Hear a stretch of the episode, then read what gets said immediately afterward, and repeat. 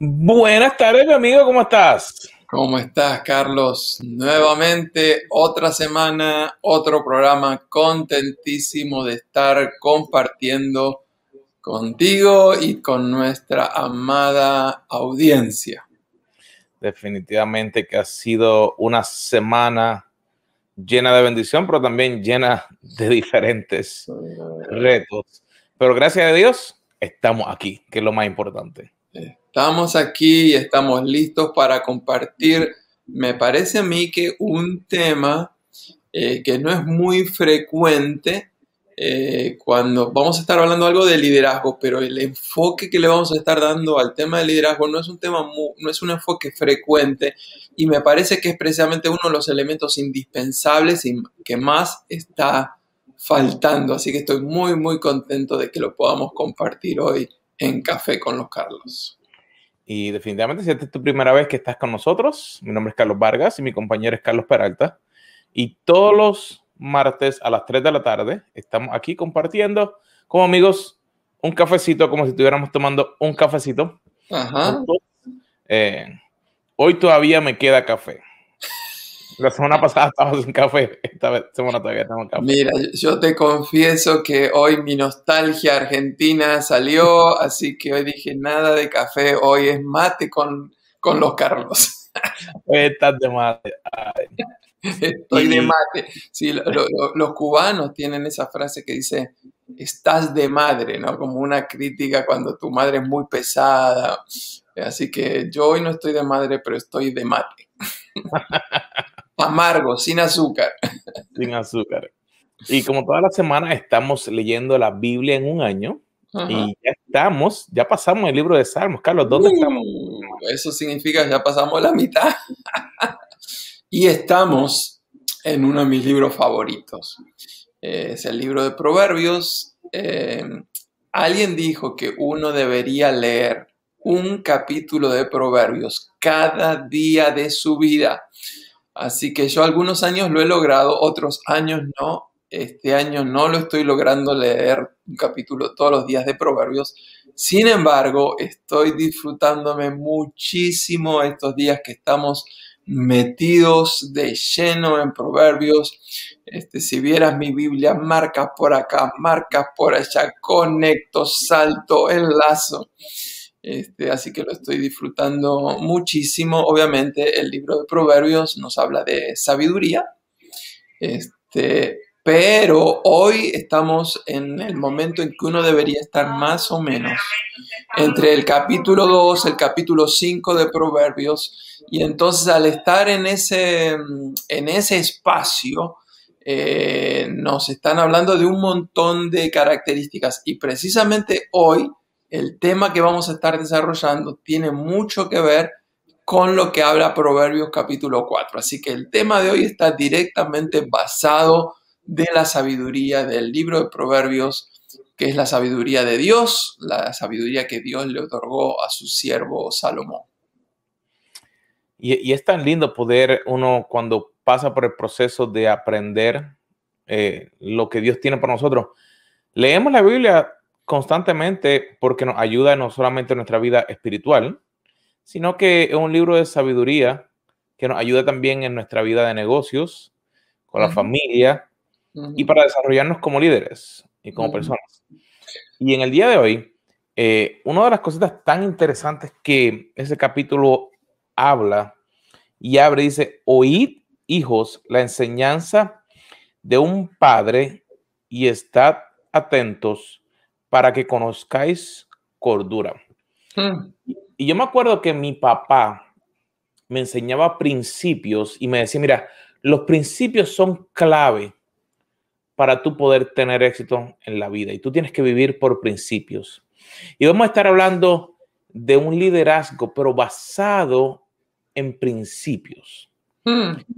Porque realmente, Carlos, si no tenemos principios, no podemos liderarnos a nosotros mismos. Sí, yo creo que el, el, gran desafío en una época donde la tecnología ha desparramado 25 mil planes, 35 mil estrategias, sugerencias, tips, consejos. Eh, todo eso es muy lindo, pero el liderazgo basado en principios lo que hace es que agarra el témpano, el iceberg, y todo lo, que uno está viendo es la parte visible, la parte superficial. Eso es el resultado de, de, lo que hay abajo. Entonces, el liderazgo basado en principios lo que se encarga es, va a la raíz, va al fondo de la cuestión. Y entonces es muy, muy importante que nosotros cuando estamos desarrollando nuestro liderazgo, nos enfoquemos eh, no tanto en, las prácticas, no tanto en los programas, en las, ideas, sino en el fundamento. Y el fundamento debe ser nuestros principios, nuestros valores. La palabra que generalmente se utiliza es el carácter, es el, liderazgo basado en quién tú eres, no tanto en lo que tú haces. Y, eso realmente hay, diferentes opciones para eso. Y, en el día de hoy queremos compartir unas cuantas características las cuales pudieran ayudarnos. Porque cuando estamos centrados, cuando si, si piensas, el enfocarte, el estar centrado, el que eso sea la matriz, en principios, nos ayuda a poder saber como una columna ¿Qué es lo que nos da sostén, ¿cierto? Y un líder o una persona debería poder estar aprendiendo continuamente, ¿correcto? Sí, eh, una de las virtudes eh, de un líder es que es un estudiante de por vida. Eh, yo quisiera ir todavía un poquitito antes de llegar a eso, y es que Básicamente hay dos tipos de líderes.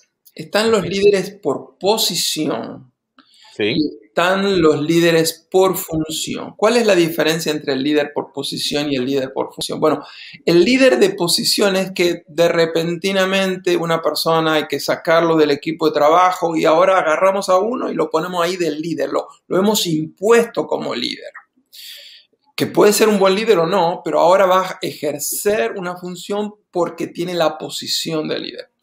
En cambio, el, otro líder, el, líder por función, es que no importa en qué nivel de la, estructura del trabajo, de la empresa, del ministerio esté, él vive, como líder. El, el, liderazgo él lo refleja porque él es un líder. Así que esté o no esté en una posición, posición de liderazgo, él está desarrollando su liderazgo. Entonces, el liderazgo basado en principios es el liderazgo que nos sirve a los dos, a los que estamos en posición de liderazgo o a los que quizás no estamos bien arriba, pero tenemos esa pasión por agregar valor a otros, esa pasión por influenciar y transformar nuestras comodidades. Entonces, como bien tú dijiste, me parece que la primera característica de ese liderazgo basado en principios es que la primera característica es que ese líder que ejerce el liderazgo tiene una sed insaciable por aprender. Y eso solo nos merece un programa entero. Este, y yo creo que una de las cosas que nos ha unido a nosotros dos es precisamente eso. Los dos somos aprendices eh, eh, insaciables. Eh, te voy a contar una historia. Este, yo no era líder, ni mucho menos, pero marcó mi vida. Probablemente yo tendría unos 14, 15 años. Este, y mi padre eh, estaba mirándome un día y cuando notó mi pantalón, yo tenía un pantalón jean, en Argentina a veces también le decíamos un vaquero, eh, se había lavado probablemente 150 veces. Así que mi padre se asustó cuando lo vio y me dijo, hijo mío, por favor, entonces me dio un dinero, me dice, hoy mismo tú vas y te compras un pantalón. Este, yo le agradecí a mi padre, agarré el dinero y me fui. Y a mi regreso vine con el mismo pantalón que había llevado, pero con una bolsita de libros. este, nadie me había enseñado esto, pero ahora yo miro hacia atrás y entiendo precisamente que hay algo, esa sed de aprender. Y ya que estamos contando historias, te voy a contar otra. Eh, en el colegio secundario, eh, yo tenía, como muchos nos ha pasado, eh, acá le llaman el high school, el colegio secundario, yo, yo tenía aquí doble turno, así que iba a la mañana y a la noche, o a veces me tocaba a la tarde y a la noche. Eh, en Argentina existe algo que le llamamos la rateada, es decir, cuando uno va a un lugar, pero en vez de, entrar a la escuela, te rateas, te, te escapas y te vas a otro evento. Eh, y a todos nos pasaba, este, todos mis compañeros. Este, la cuestión es que cuando miro hacia atrás, el 80% de las veces que yo hice eso, y déjeme decirle, fue más de una vez, por eso puedo hablar del 80% de las veces, cuando pienso a dónde yo me iba, era precisamente porque había una conferencia, porque había un evento. Por ejemplo, yo pude escuchar una sola vez en persona al evangelista Alberto Motesi. ¿Por qué? Porque yo en vez de entrar a la, a la escuela, me escapé para ir a la Federación Argentina de Box. Este, él estaba por una noche predicando allí y, pude tener el privilegio de eh, escucharle. Y déjame decirte, me impactó tanto que todavía me acuerdo hasta del pasaje eh, que él predicó. Otra vez en una iglesia donde algunos de los que nos están escuchando ahora asisten, la iglesia en calle Libertador, en, Buenos Aires, Argentina, hubo un congreso de inerrancia bíblica. Y el problema de eso era que eran tres noches seguidas, así que yo por tres noches seguidas no entré a la escuela. ¿Pero por qué? Porque había una sed, una pasión. Así que eh, te cuento la tercera. Eh, mi padre, eh, en el día de su boda, eh, tuvo un predicador muy famoso. Era, el predicador estrella del momento en Buenos Aires, Argentina. Su nombre, Fernando Banjoni. Él formó parte del equipo de Billy Graham, este, muy, muy conocido. Bueno, yo tenía que ir a la escuela y me entero que ese hombre que vivía en España estaba de paso por Buenos Aires me entero en la iglesia que él fue a predicar. Así que me fui a escuchar. Yo quería conocer al que había predicado en la boda de mis padres. Este, todavía me acuerdo del pasaje que predicó, la, lección principal que enseñó, esa sed insaciable. Comparto lo mío, no porque yo soy mejor que nadie, solamente son las experiencias que tengo, pero eh, olvídate de, de quién las vivió, eh, toma como ejemplo la, importancia de querer aprender de los que saben más. Y, eso es tan interesante de que hay veces que pensamos que uno tiene que invertir mucho, pero es la actitud, no es la inversión, no es lo que tienes. Yo me acuerdo como tú decías, y me voy a lo mejor a, dar eh, a, poner mi edad allá afuera. Mi papá tiene una enciclopedia de papel, de esas de, libros. Y yo me acuerdo que mi papá, yo lo veía y de ahí yo empecé a ver que se sentaba con su, con, una enciclopedia y buscaba libros. Y hoy en día tenemos la opción de poder hacerlo con tan solo hacer una búsqueda. La idea es, tenemos que estar constantemente creciendo y buscando aprender. Y a veces puedes obtener recursos, a veces puedes obtenerlos de gratis, a veces a bajo costo, a veces vas a tener que invertir para que puedas crecer como persona. Yo he comprado libros en la tienda dólar. Eh, y he comprado libros que me han costado un montón de dinero la situación no es eh, la inversión, es el tú querer siempre estar aprendiendo porque, porque tú quieres ir a, lo que habla la segunda característica o segundo principio. Tú aprendes para tú poder servirle a otras personas. La idea de tú querer aprender no es tú querer llenarte de tanto conocimiento. Mi mamá decía, uno quiere comer tanto que se llena como la rana de río hasta que explote. La idea no es tú llenarte la cabeza para tú ser el más erudito y el que mejor habla. No. La idea es tu poder aprender para compartirlo y ayudar a otros que a lo mejor no han podido aprender eso. Sí, eh, como tú bien dijiste, esas dos características tienen que ir sí o sí conectadas. Esa persona que tiene una sed insaciable por aprender, eh, descubre rápidamente que hay mucho más por conocer que lo que él conoce. Eh, el ejemplo típico que me gusta dar es que eh, hay grandes maravillas extraordinarias en el universo y muchas de ellas podemos ver, ¿no? Este, las siete maravillas del planeta Tierra y, tantas cosas lindas, ¿no? Pero en realidad la mayor cantidad de las maravillas del, planeta Tierra, pero mucho más aún del universo, son las que todavía no hemos alcanzado a ver. Y así sucede con el conocimiento. Eh, uno quiere aprender más y uno aprende mucho si tiene las ganas, pero mientras más uno conoce, más se da cuenta cuánto más falta por conocer. Pero el otro elemento es el que tú dices, es uno aprende mucho, pero tiene que haber una sed insaciable, no solamente por adquirir ese conocimiento, sino también de compartirlo con otros. Así que me parece que eh, esas dos deben ser completamente inseparables. Y la tercera característica del liderazgo basado en principios es que esa persona eh, que está liderando tiene que tener una actitud positiva, una actitud optimista.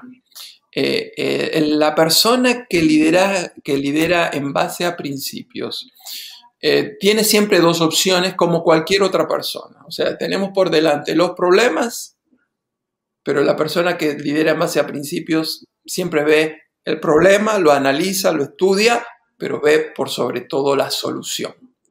Ve el obstáculo, lo analiza, lo estudia, lo considera, pero ve que a pesar del obstáculo hay algo más grande, es la oportunidad.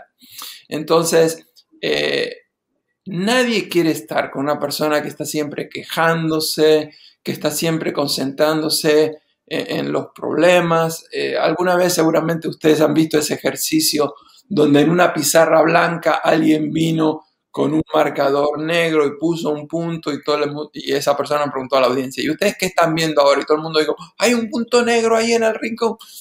Claro, estaba toda la pantalla blanca, pero la gente se había concentrado en el problema, ¿no? Entonces, el, líder que lidera en base a principios es esa persona que transmite optimismo, positivismo, ve oportunidades, ve soluciones, este, ve oportunidades para usar la creatividad, oportunidades para crecer. Así que a mí personalmente me encanta también esa tercera característica. Y, es tan interesante el poder darnos cuenta que, si te das cuenta, todo lo que estamos hablando son características que comienzan interno, pero tienen el fin de que puedan ser externas. Porque el tu poder ser positivo o, enfocarte en algo positivo sobre la situación, lo que estás viendo, el problema, el aprender, el compartir, tiene un fin. Y es que tú tienes que estar enfocado en que el equipo que tú tienes, que las otras personas, tú puedas creer en que esas personas pueden lograrlo. Es bien difícil el tú querer crecer y lograr algo y tú querer tratar de hacerlo solo. A mí, a mí me encanta comenzar algo y descubrirlo. Después que lo descubro, si me quedo con ello, ¿Qué, hice? Pasé 30 eh, horas intentando algo y después tengo que compartírselo a alguien. Tengo que, ok, para que ahora que alguien lo pueda hacer, que alguien pueda hacerlo. ¿Por qué? Porque después que yo lo logré, que aprendí algo, yo tengo que poder ayudar a otros y creer en que ellos también lo pueden hacer. Y esa, esa es una característica o un principio muy importante, porque si solamente nos enfocamos en que nosotros somos los que vamos a hacer todo, va a ser extremadamente solitario, nuestro proceso y no vamos a poder lograr mucho. Eh, el día tiene solo 24 horas. No sé del tuyo, pero el mío tiene 24. El, tema es que precisamente estamos hablando del liderazgo basado en principios. Así que por definición estamos hablando de gente que está siendo seguida por otras personas, precisamente como dijimos al principio, no porque está en una posición donde fueron impuestos como líder, fueron nombrados como líder, sino porque lo está ejerciendo. Así que el, el líder ejerce influencia, lo quiera o no lo quiera. Y precisamente el liderazgo está enfocado, como dijimos, no solamente en aprender, también en servir, en una actitud positiva, pero siempre está basado en desarrollar al otro a su máximo potencial. El líder basado en principios cree en la persona que le está acompañando, cree que es como eh, esa obra de arte que habrá que trabajar, que habrá que pulir, pero que todavía no ha, no ha surgido y, tiene una visión. Yo creo que el líder precisamente puede ver en esa persona lo que esa misma persona todavía no vio en sí misma. Este, así que eh, sería extraordinario que algún día eh, alguien diga de cada uno de nosotros, esa persona vio en mí lo que yo no había visto, vio un potencial. Este, así que que el Señor nos ayude a, sacar eso, a creer, a creer que nunca es tarde, a creer que siempre es posible eh, transformación. Para aquellos que somos personas de fe, que creemos en Dios, que creemos en la obra del Espíritu Santo, honestamente, si negamos esa oportunidad de transformación, estamos negando nuestra propia fe. Eh, hasta el último día de la vida es posible que Dios toque, transforme. Eh, y yo he conocido muchas personas que Dios los tocó casi, casi al final de su vida. Y uno diría, ¿cuánto tiempo desperdiciado? Dios Dios es experto en aprovechar todo eso que los seres humanos creíamos que era un desperdicio. Y Él lo redime, lo restaura, dice, todo eso que aprendiste a las malas, lo vas a usar para algo glorioso y bueno. Eso es tan, es tan interesante porque cuando nos damos cuenta que Dios tiene un propósito para nuestra vida y no importando cómo hayamos crecido, Dios puede manifestar ese propósito en cada una de nuestras vidas. Y, la característica o el principio número 5 es que ese líder se mueve en un balance. Y es la idea de poder darse cuenta que van a haber situaciones difíciles y situaciones buenas. Van a haber momentos de celebración y situaciones en las cuales hay que tomar y decir, mira, a lo mejor hay que llevar a cuenta y decir, hay que mejorar esta área o esta otra, o esta otra situación. Y el poder mantener. Nunca va a haber, hay gente que dice, tiene que haber un balance, déjame ver aquí. Exacto. Nunca va a haber un balance exacto. Van a haber momentos que es más de uno, más del otro. Y es donde viene esa conexión con esa característica de ser positivo. Porque en medio de, de las situaciones difíciles, tú todavía puedes ver, como dicen, la luz al final del túnel. Ok, espérate, hacia allá es que vamos, no tenemos todo, pero podemos llegar y vamos a llegar. Solo tenemos que tomar esta dirección y poder navegar como líderes, pero poder darse cuenta que cuando hay que celebrar, celebramos todos juntos. Y cuando la cosa está difícil, como dicen en Puerto Rico, cuando la piña se pone agria, que uno, ay, ya, nos vamos a morir, nos van a votar, todo se va a caer. No, en el momento difícil tenemos que enfocar y ayudar a decir, ok, mira, sí, reconocer la realidad, pero poder traerle esperanza a nuestro equipo, a nuestra familia. Por ejemplo, si perdiste el trabajo, pues no te quedes sentado viendo Netflix levántate, porque Dios te ha puesto capacidades específicas. Y a lo mejor le estaba pidiendo por años, Señor, yo quisiera cambiar de trabajo. O Señor, ábreme una puerta diferente. Y a veces no sabemos cómo las cosas ocurren, pero te lo puedo hablar por experiencia. Dios y yo te Y Dios te abre la puerta y, ay, espérate, sí, me abrió la puerta, ahora te voy a caminar. Y Dios va a ayudarte en ese proceso. Sí. Estamos hablando de las características que reflejan el liderazgo que está basado en principios, no en la posición. Y una de esas características es que la persona que tiene y manifiesta ese liderazgo ve siempre el lado positivo de la vida, lo dijimos, pero además enfrenta la vida como una gran aventura. Eh, hay personas que se levantan y ellos creen que ese día va a ser otra tragedia más. Tú no sabes si va a haber una bomba atómica, si van a tener un accidente, tú no sabes si ese día se les va a caer el, café arriba del teclado de la computadora. O sea, siempre le están viendo, ¿no?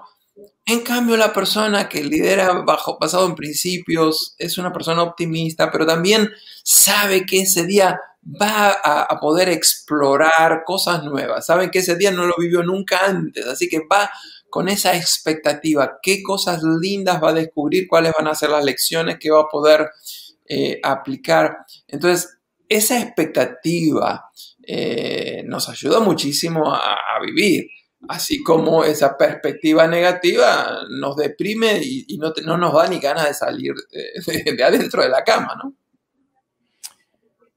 Y al poder vivir esa vida como una aventura,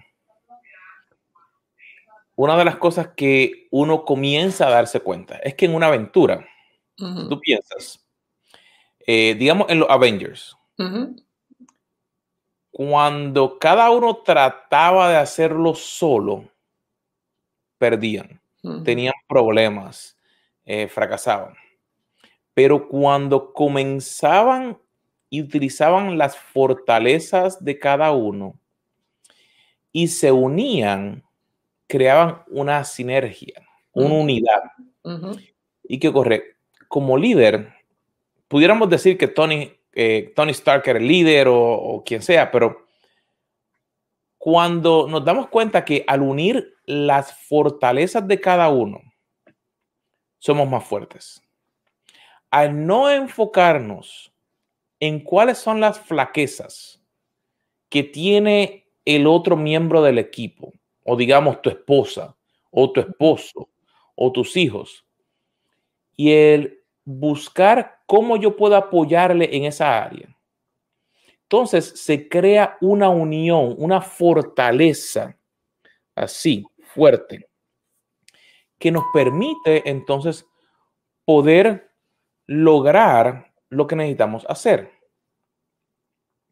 Y eso nos permite entonces tener una unión fuerte para poder lograr lo que necesitamos. Sí, eh, esa característica que nos habla de la importancia de lograr una sinergia, eh, la, idea de sinergia es cooperación. Eh, a mí siempre me gusta la imagen de las piezas de un reloj. Eh, hoy en día hay muchos relojes digitales este, y no se pueden ver las diferentes partes del reloj. Pero yo me acuerdo cuando era pequeño que a veces me gustaba desarmar los relojes y ver por atrás la cantidad de un montón de engranajes chiquititos y ver cómo cada uno iba funcionando y entrando en, la piececita, en el, en el huequito que el otro dejaba. Y ese engranaje individual no servía para nada pero en conjunto con todas las otras piezas había una sinergia, había una cooperación, había un sincronismo que permitía, entre otras cosas, proveernos la hora. Eh, esto de poder trabajar eh, en equipo eh, demanda dos cosas que son imprescindibles. En primer lugar, para poder cooperar juntos, que es la segunda cosa, primero tenemos que lograr un mejor nivel de comunicación. Y el problema precisamente en los equipos de trabajo, cada vez que hacemos alguna consultoría, es que no se están logrando cooperar el uno con el otro, sino que en vez de cooperar están compitiendo el uno con el otro. Y muchas veces todo eso radica en que no han logrado el primer paso, que es mejorar el nivel de comunicación. Y para mejorar la comunicación hay otro elemento, como tú sabes, empezamos por un lado y nos vamos por el otro, pero el otro elemento para mejorar la comunicación es que tiene que haber confianza mutua. Si yo no logro establecer una red de confianza, una, una confianza en la otra persona, entonces yo me empiezo a guardar información porque yo sé que información es poder. Por lo tanto, como no confío en la otra persona, no le doy la información que el otro necesita para evitar que esa persona tome control de la relación. Al no haber confianza, no hay comunicación. Al no haber comunicación, no vamos a lograr la cooperación. Y es realmente duro el no poder cooperar.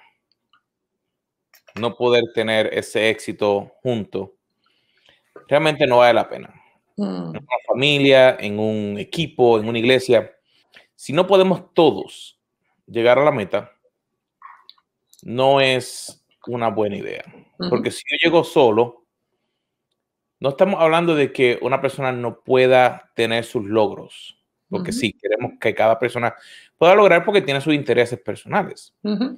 Pero trabajar en un equipo, la idea es que todos podamos empujar y, la, y el principio final es que pueda haber un cambio, una renovación personal en aquellos que trabajan contigo. Mm. Que cuando tú les muestras los principios, que puedan dentro, haber un cambio dentro, que puedan tener más fortaleza emocional, puedan resistir las cosas difíciles, que espiritualmente o en su alma, que puedan practicar, que puedan ver que hay una diferencia, mentalmente ser más fuertes, que puedan utilizar lo que tú le enseñas y compartes con ellos y que su corazón aprenda a que estar solo no vale la pena, sino que juntos es que realmente podemos liderar y crecer. Sí, Carlos, tenés toda, toda, toda la razón. Eh, seguramente muchos de nuestros amados oyentes están familiarizados con Stephen Covey. Eh, él ha sido muy famoso por uno de sus libros, Los siete hábitos de las personas altamente efectivas. A mí personalmente me gusta mucho otro de sus libros que se llama El octavo hábito. Así que de él estamos tomando estas ocho características del liderazgo basado en principios. Esta octava característica, que es la característica de la permanente renovación, a mí me gusta darle una pequeña variante y es que es verdad, eh, la intención es formidable, ver que los que te están siguiendo, las personas a las cuales les agregas valor, sean transformadas. Eso está formidable, pero yo he descubierto en, mis años de, golpes en la vida y, y de liderazgo que no voy a lograr que los otros experimenten la transformación si primero yo no estoy viviendo en ese nivel de transformación diaria. Así que la idea es, primero yo necesito crecer y ese modelo de desarrollo personal, por más que lo enseñe, si no ven que yo estoy creciendo, que yo me estoy desarrollando, como diría Maxwell en sus 21 leyes, si no estoy subiendo mi nivel, mi estatura, mi tope, eh, podemos tomar 800 mil cursos y la gente no va a ser transformada. Así que esa octava característica del liderazgo basado en principios habla primero en un desafío personal para el líder, sea en posesión o líder en función, que vive en una permanente renovación, en un permanente desarrollo personal y eso va a tener un impacto increíble en la gente que te sigue. Así que pregúntate, ¿Cómo te está yendo en cada una de estas ocho características del liderazgo basado en principios? Y nos hacen pensar mucho. Y yo, después de hablar, tengo que volver a sentarme a, pensar nuevamente qué cambios y qué áreas tengo que seguir mejorando. Porque como siempre hemos dicho, la idea no es solamente hablar, sino que podamos nosotros seguir creciendo y cambiando para transformar nuestras vidas. Mm. Así que... Se nos acabó, Carlos. Se me acabó, se me acabó el café también. Muchachos, mira, ya el, el termo se acabó también de agua caliente. Pero mis amigos, ha sido un placer nuevamente compartir con todos ustedes. Acuérdate, en todas las plataformas que nos estás viendo, suscríbete, comparte y nuevamente, sé parte de nuestro evento en vivo para que así puedas también crecer. Así que todos los martes a las 3 pm horario de Miami, aquí con café, con, Carlos.